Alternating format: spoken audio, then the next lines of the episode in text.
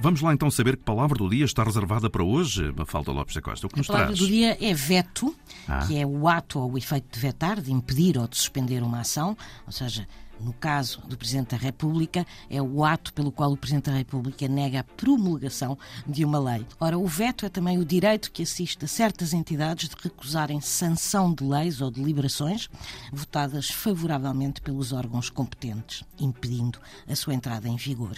E veto é também, genericamente, uma proibição, uma interdição, uma recusa, uma oposição. Ora, a palavra veto vem do latim onde é a primeira pessoa do singular do presente do indicativo do verbo vetare, pelo que veto significa eu proíbo. E vetare e veto era o que o tribuno em Roma dizia formalmente, dizia veto, quando se opunha a alguma medida dos senadores ou magistrados.